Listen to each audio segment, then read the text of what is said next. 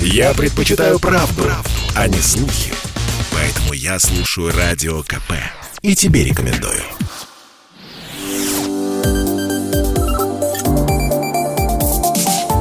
Что нового в союзное государство? Здравствуйте, в эфире программа «Что нового? Союзное государство». Я Михаил Антонов, и традиционно в завершении недели мы обсуждаем в прямом эфире с экспертами важные события, происходящие в союзном государстве. А, вы слушаете репортажи. Ну и события может, могут касаться абсолютно разных областей культуры, политики, экономики, социальной сферы.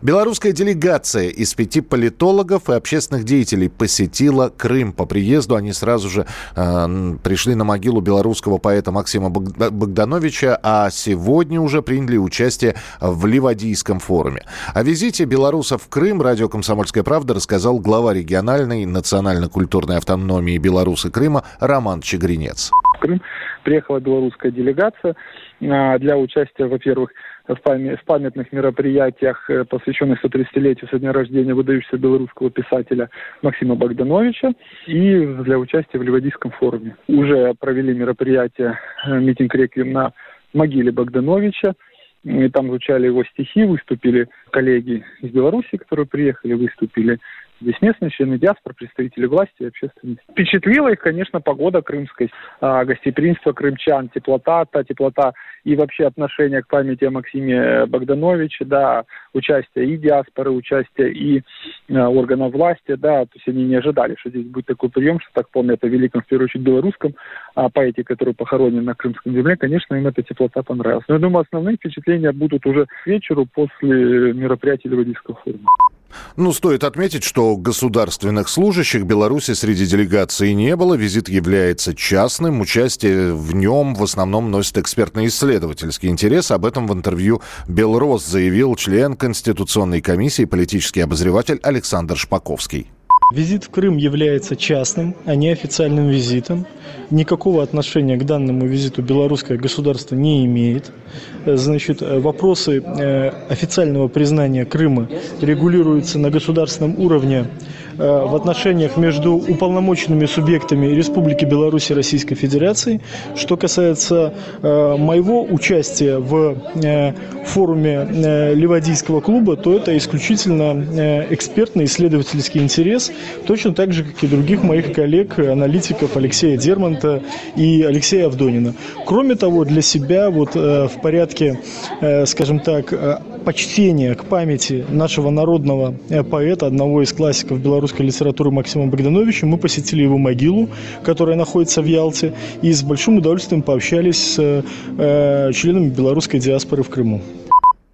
А я напомню, что совсем недавно, в конце ноября, президент Беларуси Александр Лукашенко сообщил о своих планах посетить Крым лично. По его словам, у него есть договоренность по этому вопросу с российским президентом Владимиром Путиным.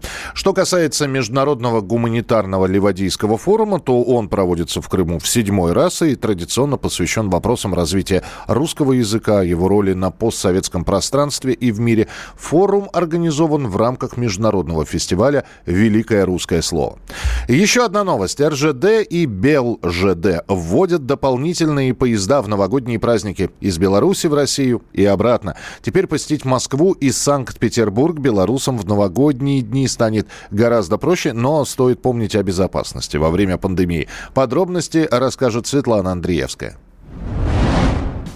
С 15 декабря этого года Белорусская железная дорога совместно с РЖД возобновляет сообщение по маршруту Минск-Мурманск. Поезд в этом направлении будет курсировать один раз в неделю с отправлением из Минска по средам, из Мурманска по пятницам. В период новогодних праздников возможности путешествовать между Россией и Беларусью станет больше. Появятся дополнительные поезда из Минска до Москвы, из Санкт-Петербурга и в обратных направлениях. Так, отправление поезда Минск-Москва из белорусской столицы запланировано на 29 декабря и 8 января января.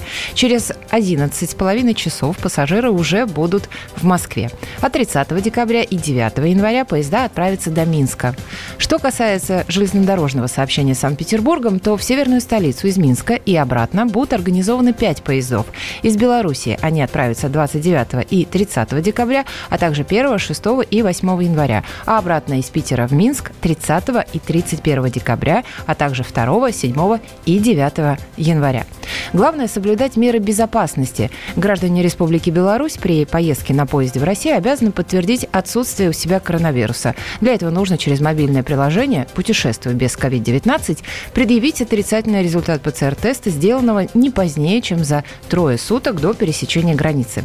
Еще лучше, если у пассажира при себе будет копия или оригинал сертификата о полном курсе вакцинации от коронавируса. И, конечно, в поездах и на вокзалах необходимо соблюдать масочный режим, чтобы новогоднее путешествие в Минск, Москву или Петербург было по-настоящему праздничным. Всю актуальную информацию можно узнать на сайте БЖД. В Беларуси назвали материал издания «Нью-Йорк Таймс» о посадке самолета Ryanair в Минске информационным вбросом. Американская газета выступила с утверждением, что белорусский диспетчер дал представителям польских властей, расследующим этот инцидент, показания, согласно которым переданное пилоту самолета сообщение о возможном нахождении на борту бомбы было заведомо ложным. Напомню, что такие показания дал диспетчер Олег Галегов, э, который заявил, что борт заставили приземлиться в Беларуси, назвал это операцией КГБ. Сам диспетчер сейчас находится в Польше. Между тем, многие эксперты говорят, что вот эта вот публикация в газете «Нью-Йорк Таймс», она рассчитана на простых обывателей, которые не понимают специфику работы гражданской авиации. Давайте попробуем со всем этим разобраться. Директор научного центра Государственного научно-исследовательского института гражданской авиации Александр Фридлин с нами на прямой связи. Александр Абрамович, здравствуйте. Добрый день. А скажите, пожалуйста, все-таки роль диспетчера в таких ситуациях? Ну, в таких ситуациях диспетчер – это главный источник, ну, один из главнейших источников информации для экипажа. То есть, если... Принимающий, да. при, принимающее решение лицо – это командир экипажа. Он отвечает за жизнь пассажиров, он действует в рамках правил международных и э, данной страны, он принимает решения, но несет за эти решения персональную ответственность. Может ли диспетчер надавить каким-то образом или вынудить э, э, командира экипажа самолет взять и посадить? Ну, вынудить он не может. Экипаж принимает сам решение, но э, экипаж получает информацию извне.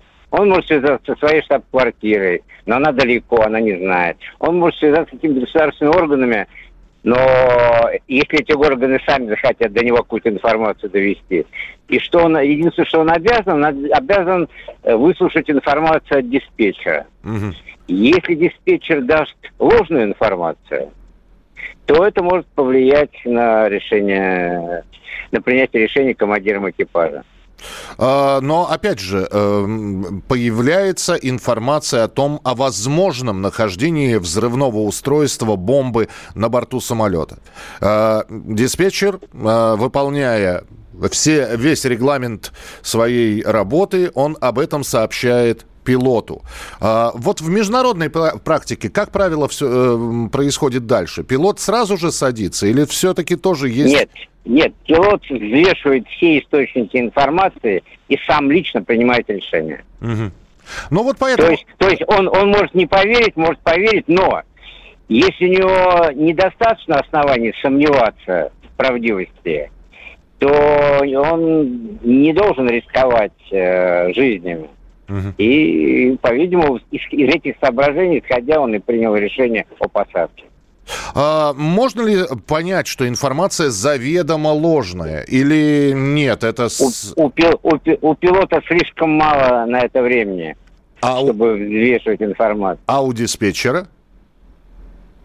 А у диспетчера тоже не так уж много времени. Он находится в рамках своих э, функциональных обязанностей, у него перед ним аппаратура, и он взвешивает всю информацию, которая к нему приходит он тоже вряд ли может успеть взвесить эту информацию. Он может только ее транслировать. Спасибо большое. Александр Фридленд, директор научного центра Государственного научно-исследовательского института гражданской авиации, был у нас в прямом эфире. Итак, Нью-Йорк Таймс опубликовала о том, что диспетчер якобы дал заведомо ложные показания пилоту. Пилот принял решение сажать самолет в Минске. Ну а дальше, э, значит, э, на борту был арестован оппозиционный журналист и бывший главред телеграм-канала «Нехта» Роман Протасевич. Между тем, а, директор департамента по авиации Министерства транспорта и коммуникации Артем Сикорский говорит, что 23 мая решение посадить судно принималось командиром самолета. А диспетчер по всем международным стандартам и правилам не может оказывать давление на принятие решения. Он только передает сведения и помогает командиру судна в навигации. Так что история эта все еще продолжается. Ну, а мы вам расскажем, какие интересные программы и передачи вам подготовил телеканал «Белрос». И встретимся с вами ровно через неделю в эфире радиостанции «Комсомольская правда» в нашей традиционной программе, в нашей традиционной передаче «Что нового? Союзное государство». У известного фотокорреспондента Михаила Волобуева совершенно неожиданно пропадает жена. Никаких улик, никаких причин. Находясь на грани нервного срыва, известный фотокорреспондент вынужден искать ответы в своем прошлом. Таким ли уж счастливым был его брак? Таким ли хорошим он был мужем и отцом? Хорошо ли он знал свою жену? А между тем, одна за другой отпадают версии о самоубийстве и покушении. Кольцо вокруг Волобуева сжимается. Он становится главным и единственным подозреваемым в убийстве – только одно обстоятельство играет за Волобуева. Тело жены все еще не найдено. Смотрите фильм «Капкан» на Белрос 13 и 14 декабря в 16.15. Что нового в союзное государство? Программа произведена по заказу телерадиовещательной организации Союзного государства.